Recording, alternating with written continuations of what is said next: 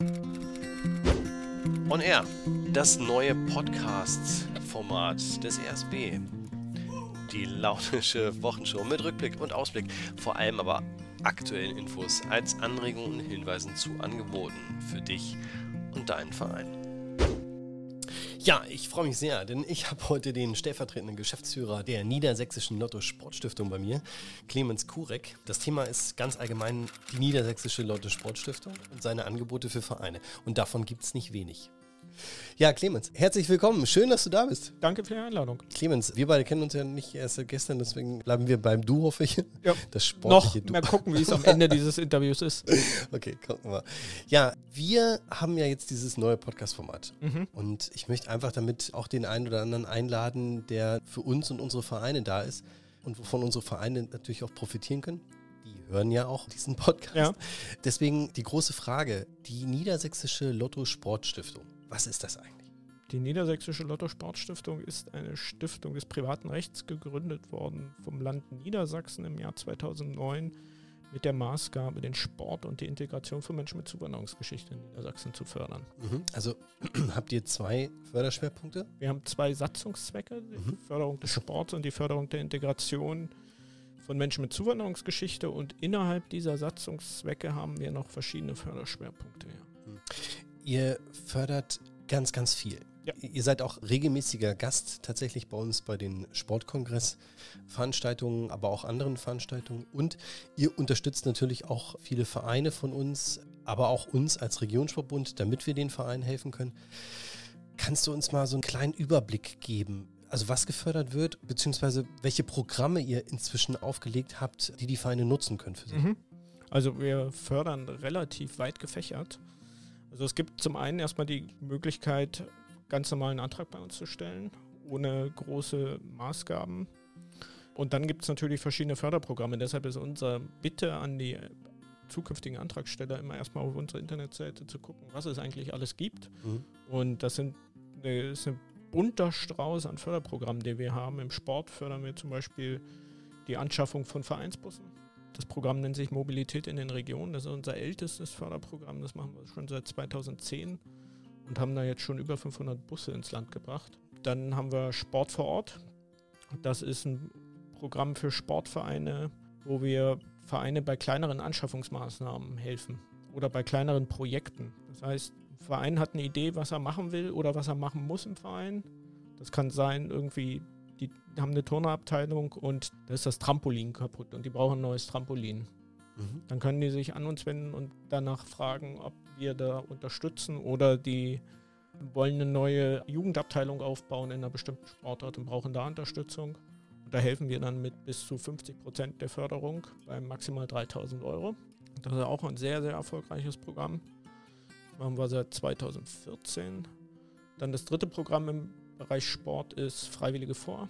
Wir wissen ja alle, es ist im Moment irgendwie schwierig, Ehrenamtliche für den Sportverein zu gewinnen oder im Sportverein zu halten. Mhm. Und da müssen die Vereine irgendwie gute Angebote schaffen und dabei unterstützen wir. Da kann bis zu 5000 Euro über drei Jahre gefördert werden. Und dann ganz klassisches Sportprogramm, was wir auch noch fördern, sind Meisterschaften und Wettbewerbe mit überregionaler Bedeutung. Also zum einen Vereine, die Meisterschaften ausrichten, alles ab Landesebene, also alle entweder Verbandsmeisterschaften, Landesmeisterschaften und darüber hinaus können bei uns Gelder beantragen für die Ausrichtung dieser Meisterschaften. Da die, beträgt die maximale Förderhöhe 10.000 Euro. Oder es kann die Teilnahme an Meisterschaften und Wettbewerben bei uns beantragt werden. Das ist dann ab der deutschen Meisterschaft, weil es gibt ja viele Sportler, die sich für Meisterschaften qualifizieren, aber dafür dann keinerlei Unterstützung bekommen, sondern das dann aus eigener Tasche finanzieren müssen. Sei es jetzt irgendwelche Cheerleader-Weltmeisterschaften in den USA, wo für die 13- bis 15-Jährigen, die sich das dann normalerweise nicht leisten können und viele Eltern das auch nicht zahlen können, dass wir dann da den Verein zur Seite stehen und denen mit bis zu 8000 Euro da Unterstützung geben. Oh, sehr schön. Ja. Und dann haben wir ja noch den Satzungszweck Integration. Da gibt es dann noch ein Förderprogramm, das ist so das Äquivalent zu Sport vor Ort, das nennt sich Integration vor Ort. Da unterstützen wir dann Vereine und Institutionen bei kleineren Integrationsmaßnahmen. Also das können Sprachcamps sein, das können kleinere Workshops sein zur Weiterbildung von Ehrenamtlichen oder Integrationslotsen. Also da ist auch breit gefächert und da gilt genau das gleiche wie bei Sport vor Ort, dass wir mit bis zu 3000 Euro helfen.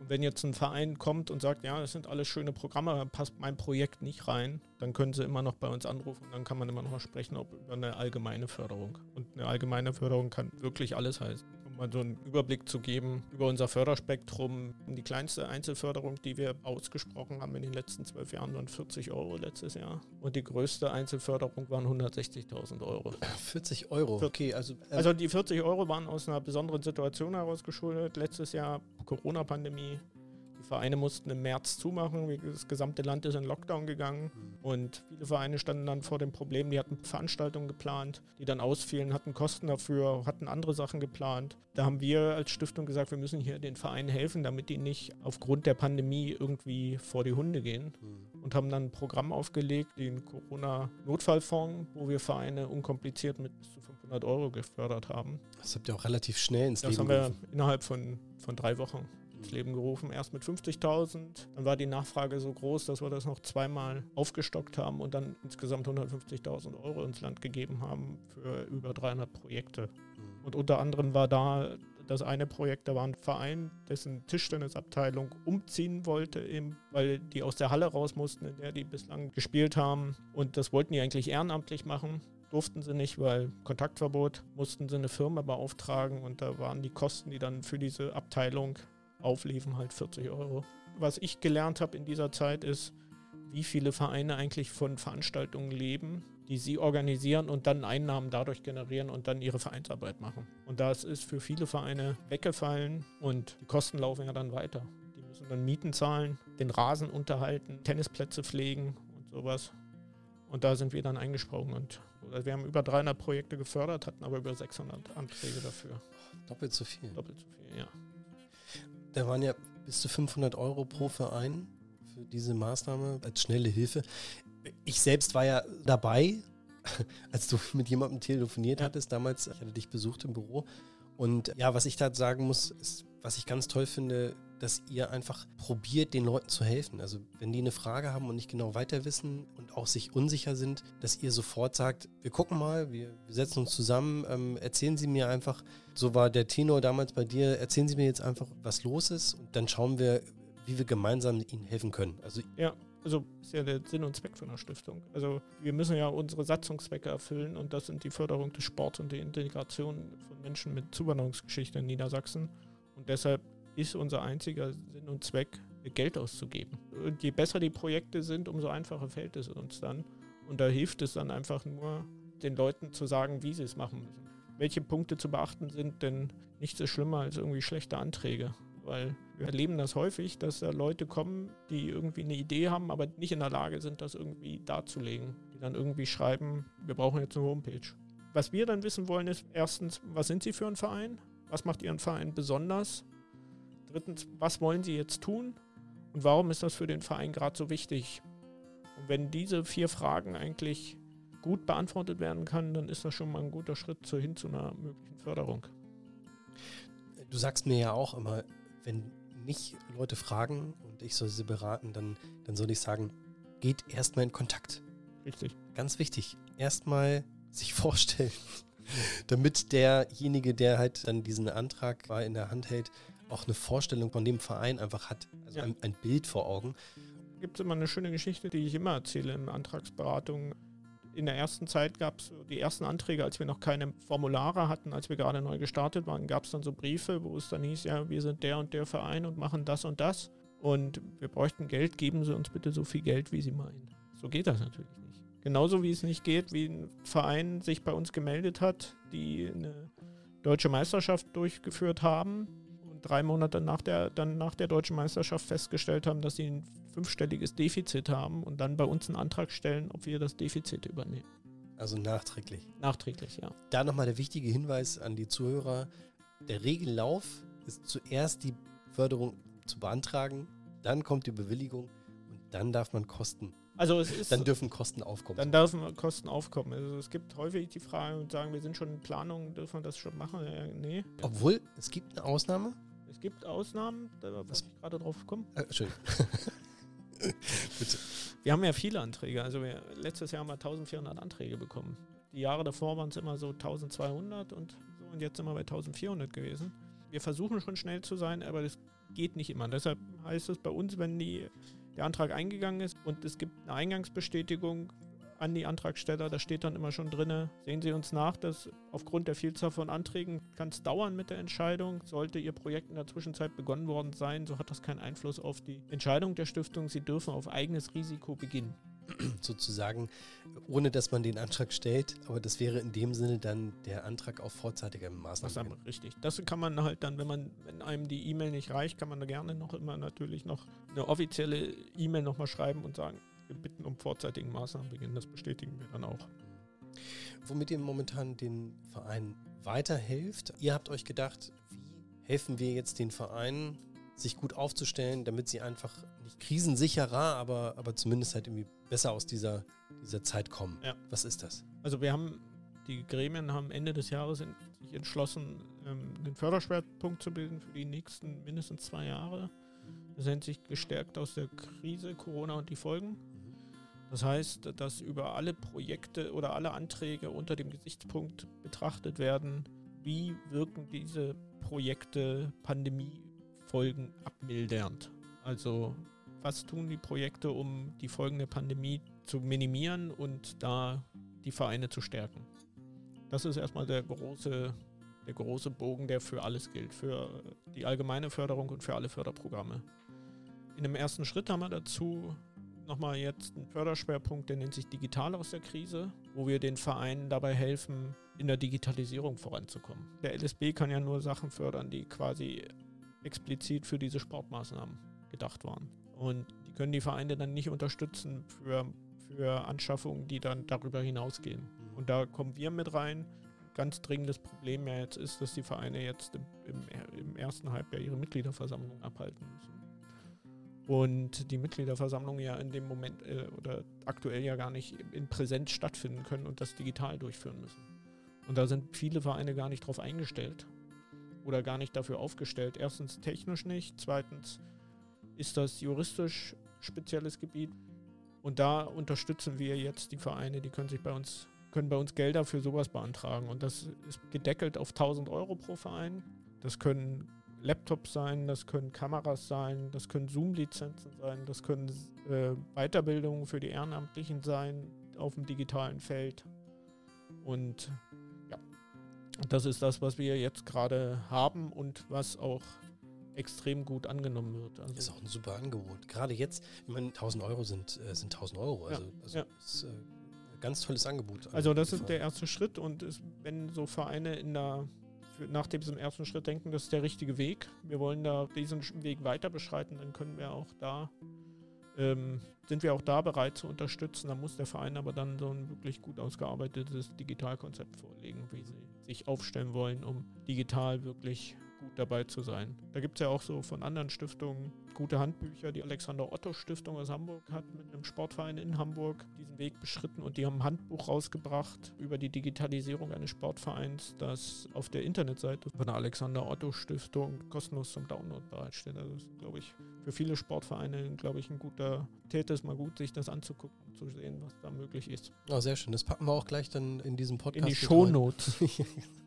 Das packe ich gleich noch in die Shownotes, den Link. So machen wir das. So höre ich das an du, Podcast. Du, du machst das nicht.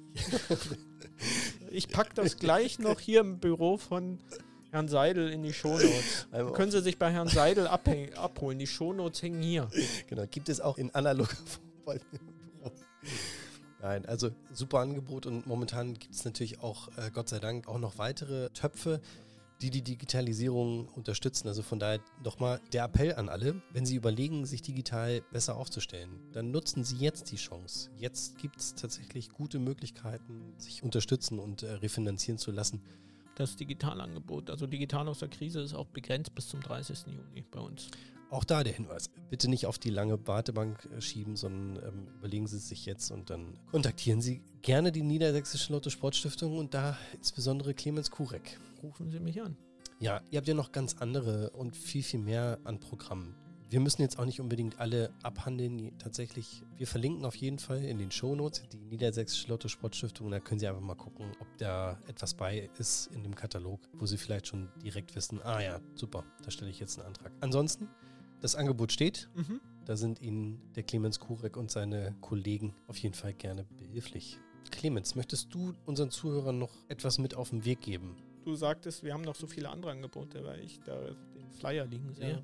Wir können schon viel helfen, können aber nicht überall helfen. Zum Beispiel, wenn jetzt ein Sportverein, der nicht in Niedersachsen sitzt, sich bei uns meldet und Förderung haben will, geht das nicht, weil wir als Niedersächsische Landesstiftung nur in Niedersachsen fördern können. Oder es gibt Vereine, die sich mit einem Anliegen an uns wenden, was wir nicht bedienen können, weil es irgendwie nicht in unser Portfolio passt. Deshalb haben wir als Stiftung ein Projekt gemacht, das nennt sich Stiftung und Sport in Deutschland und haben da einen Wegweiser auf den Weg gebracht, im wahrsten Sinne des Wortes, der all, sämtliche sportfördernden Stiftungen Deutschlands aufführt. Zum einen als Webseite unter stiftung-und-sport.de ist da ein Stiftungsverzeichnis hinterlegt, wo interessierte Vereine nach möglichen Förderpartnern suchen können und das Ganze gibt es auch nochmal als sechsbändiges Werk bei uns kann kostenlos bestellt werden.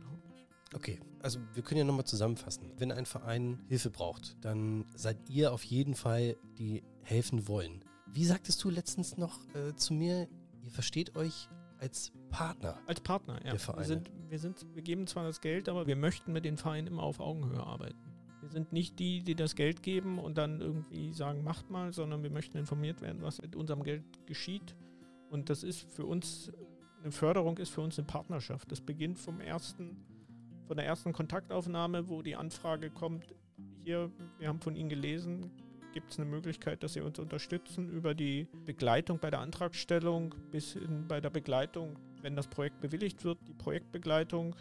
Da möchten wir auch äh, immer informiert werden bis hin zum Projektabschluss. Also nichts ist schlimmer als Antragsteller, die, solange der Antrag läuft, immer nachfragen was nun ist mit dem Antrag. Und wenn der dann bewilligt ist, dann hört man nichts mehr von denen, sondern dann kriegt man nur noch mal einmal zugesandt die Formulare zum Mittelabruf und das war's dann. Und dann muss man den Leuten hinterherrennen, damit man Nachweis, Mittelverwendungsnachweis und Abschlussbericht bekommt. Also wir wollen partnerschaftlich, wir wollen auf, auf Augenhöhe miteinander zusammenarbeiten und gute Sachen ins Land bringen. Und solange man mit uns redet und ist alles auch möglich. Also auch wenn es dann irgendwie, wenn während der Projektumsetzung festgestellt wird, das geht nicht so, wie man es gedacht hat, aber es würde vielleicht anders gehen, wenn man uns darüber informiert, dann sind wir damit einverstanden. Oder wenn Sie feststellen, kriegen das Projekt in der beantragten Laufzeit nicht durch, wir brauchen dafür länger. Teilen Sie uns das mit, dann verlängern wir den Bewilligungszeitraum dann läuft das alles problemlos. Aber wenn man nicht mit uns redet und einfach denkt, man könnte Sachen machen, weil die Stiftung hat ja das Geld gegeben und jetzt kann ich darüber frei verfügen und mache damit, was ich will, dann können wir auch unangenehm werden und wir wollen nicht unangenehm werden. Nein, also ihr seid grundsätzlich gesprächsbereit. Und das ist wirklich das Tolle an euch. So habe ich euch kennengelernt und so habe ich dich kennengelernt. Und hinter diesen Personen, die sich darum kümmern, diese Fördermittel zu verwalten und auch auszugeben. Da stecken Menschen hinter, die wollen helfen. Nehmen Sie das bitte an. Ihr legt darauf Wert, dass die Projekte, die ihr fördert, natürlich auch möglichst nachhaltig gestaltet werden. Und ja, das versteht sich ja eigentlich von selber, dass man nicht möchte, dass Geld verpufft. Richtig. Und es bietet ja auch mal die Möglichkeit, gute Beispiele zu liefern. Deswegen auch da nochmal der Hinweis, wenn man natürlich gefördert wird, dann ist es doch ganz toll, wenn man zwischendurch ein paar Dokumentationsbilder macht, die man der Lotto Sportstiftung auch zur Verfügung stellt. Das ist doch für beide profitabel. Denn die Lotto Sportstiftung möchte auch gerne Bilder auf ihrer Homepage oder in ihren Berichten veröffentlichen und ja, dadurch macht man ja Werbung für beide Seiten. Richtig, aber wir wollen nicht nur Bilder veröffentlichen, wir wollen ja auch Geschichten erzählen. Und sei es jetzt auf unserer Homepage, sei es auf unserem Facebook-Kanal, sei es auf unserem jetzt neuesten Instagram-Kanal, ja, abonnieren Sie uns. Oder in unserem Jahresbericht, ja wenn es wirklich super Projekte sind, dann hat man ja auch Geschichten zu erzählen und möchten wir gerne erzählen. Wir möchten gerne den Vereinen die Möglichkeit geben, sich zu präsentieren. Außerdem gibt es noch eine andere Sache, die auch für so Vereine ganz spannend sein kann. Es gibt ja das Verbandsmagazin vom LSB, das LSB-Magazin. Darin haben wir, ist uns für uns eine Seite reserviert, wo wir über Projekte berichten können. so einem kleinen Verein ist das natürlich eine super Sache, wenn über deren Projekt auf dieser Seite, das von uns gefördert worden ist, berichtet wird und dass dann knapp 10.000 Vereine in ganz Niedersachsen über dieses Projekt dann lesen. Oder was wir noch gar nicht erwähnt hatten, ist, wir sind ja auch verantwortlich für die neue Presse-Sport-Stiftung. Was ist das denn? Die Neue Presse Sportstiftung ist ein sogenanntes Sondervermögen, das ist gegründet worden von der Neuen Presse in Zusammenarbeit mit dem LSB, mit Herrn Rafe, wo auf der Sportgala von der Neuen Presse Spenden eingesammelt werden. Und die fließen dann in dieses Sondervermögen und damit werden dann Sportprojekte in der Region im Verbreitungsgebiet der NP gefördert. Das können Fahrräder sein für Radsportler, das können Stufenbahnen sein, das können Pferde sein, das können Stipendien sein. Da ist es so, wenn ein Verein ein Anliegen hat, da kann er sich an die neue Presse wenden, an Herrn Simon Lange. Herr Lange sichtet das dann und schlägt dann Herrn Rabe vor und dann wird entschieden, wer gefördert wird und die bekommen dann Geld von der neuen Presse Sportstiftung und, was nicht zu verachten ist, die neue Presse berichtet dann in ihrer Zeitung auf einer halben oder dreiviertel Seite dann über dieses Projekt, was für so einen Sportverein natürlich auch eine hohe Ehre ist. Worüber wir auch noch nicht gesprochen haben, viele kennen es, dass, dass man auch Eigenmittel mitbringen muss, damit ein Projekt realisiert wird. Das ist bei euch auch. Mhm. Also weil ihr darin seht, äh, dass derjenige es auch selbst als, als wertvoll erachtet. Ja. Aber das ist nicht unbedingt notwendig. Nee, also es kann auch, es müssen keine Eigenmittel sein, es kann auch Geld von, von anderen Förderern sein oder von Sponsoren. Oder wenn ein Verein sagt, wir sind so ein kleiner Verein hier bei uns auf dem Dorf im Landkreis Peine. Region Hannover. Entschuldigung. Falscher Podcast. Ja. So, ich bin hier gar nicht. Oh, ich muss weg. Wie gesagt, ein kleiner Verein, der dann keine Rücklagen hat, um zu sagen, wir können da mitfinanzieren, wir bitten um eine Vollfinanzierung, aber wir sind 60 Ehrenamtliche, die dann das Projekt in 800 Stunden umsetzen. Also dann ist der Nachweis des ehrenamtlichen Engagements und wie viel die zeitlich da investieren, um dieses Projekt umzusetzen. Das zählt dann für uns auch als Eigenleistung, die dann zwar nicht monetär ist, aber die dann ideell ist. Das würde man sich von der Politik noch ein bisschen mehr wünschen tatsächlich. Also es gab ja eine Erhöhung der mhm. Übungslauterpauschale und mhm. ähm, ja, mal gucken. Das ist ja noch nicht, wie mein Vorstand sagte, das Ende der Fahnenstange. Nee, Clemens, möchtest du unseren Hörern noch was mit auf den Weg geben? Wenn sie sich jetzt angesprochen fühlen und denken, Mensch, da habe ich ein Projekt, das will ich gerne umsetzen, nicht einfach den Antrag stellen. Nicht einfach jetzt gleich auf die, unsere Internetseite gehen, www.lotto-sport-stiftung.de und da sich dann registrieren und ein Antragsformular an, ausfüllen und sagen, hier, jetzt schicke ich das ab und in drei Wochen habe ich das Geld. Sondern sich erstmal unter Fördermöglichkeiten durchlesen, was es alles gibt und dann gucken, wer von uns denn dafür zuständig ist. Und Im Zweifel kann man dich ja auch ansprechen. Und im Zweifel einfach mich anrufen oder mir eine E-Mail schreiben. Mhm. E-Mail ist immer gut, anrufen ist immer noch besser. Eigentlich anrufen immer noch schneller rangehe als bei E-Mails, weil es ist nicht so, dass die die einzige E-Mail schreiben, die ich bekomme. Ja, in der heutigen Zeit äh, ist eine E-Mail schnell verfasst und mal verschickt. Ja. Das, was du zu euch sagst, also das, das ist ja im Prinzip so ein Tipp auch äh, an die Zuhörer wie ihr damit umgeht, das kannst du aber durchaus auch eigentlich stellvertretend für andere Stiftungen sagen. Es gilt für eigentlich für alle Stiftungen. Es bringt nichts, einfach wie in, im Internet nach Stiftungen zu suchen und sich dann einfach nur die Adressen rauszusuchen und dann einen Serienbrief zu verfassen, gleichen Inhalt und den an alle Stiftungen rauszuschicken. Auch das haben wir schon erlebt, dass man dann ein Schreiben bekommt und wo dann Niedersächsische Lotto Sportstiftung und dann erster Fehler, sehr geehrte Damen und Herren. Wer sich nicht die Mühe macht, ja. nach einem Ansprechpartner zu suchen, landet gleich in einer Rundablage. Das ist wie ein Bewerbungsgespräch. Ja, richtig. Und dann wird dann geschrieben, ja, wir sind der und der Verein und machen das und das und daher würden wir uns freuen, wenn die Jugendstiftung Nordheim uns mit Geld unterstützen würde. Entschuldige. Ja, Serienbrief bitte nicht einfach Serienbriefe. Genauso wie bitte, was ich gerade ja schon sagte, bitte nicht einfach, wenn Sie mit uns noch keinen Kontakt hatten, einfach ungefragten Antrag stellen. Das, ja, das ist ja nicht böse gemeint. Es ist nicht böse gemeint, aber wenn angerufen wird und wenn darüber gesprochen wird, werden viele Fehler vermieden und das erhöht die Chancen auf eine Unterstützung gewaltig. Erheblich, ja. Erheblich.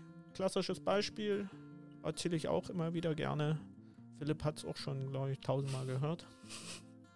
Was wir nicht machen, außer im Programm Sport vor Ort, ist die reine Förderung von Baumaßnahmen und Anschaffungsmaßnahmen.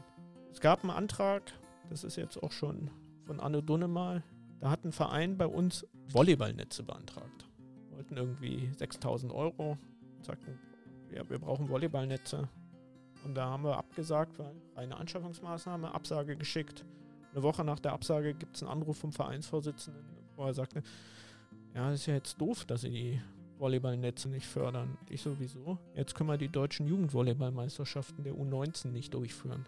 Wo ich ihm dann erstmal erklärt habe, Meisterschaften und Wettbewerbe sind ein Förderschwerpunkt von uns. Da kann Geld beantragt werden und zwar für die gesamte Meisterschaft und nicht nur für die Volleyballnetze. Oder ist Sie können egal, was da. richtig die Meisterschaft und da habe ich ihm gesagt, er soll mal schreiben, worum es da geht, die Meisterschaften beschreiben und sämtliche Kosten aufschreiben, die für diese Meisterschaften anfallen, inklusive der Netze. Das hat er dann gemacht.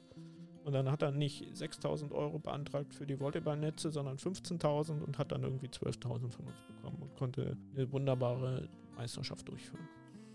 Happy End. Happy End. Ach, Daher oh, eine Geschichte mit Happy. Das kann Ihnen auch passieren, sollte es aber nicht. Ja. Sie wissen ja jetzt zuerst den Kontakt suchen und dann den Antrag stellen. Kontakt suchen, kurz den Verein vorstellen, sagen, was man vorhat und dann ist die meiste Vorgehensweise, entweder sage ich, ist okay, stellen Sie einen Antrag. Oder ich sage, schicken Sie mir nochmal die Unterlagen zu. Ich gucke mir das mal an und melde mich dann.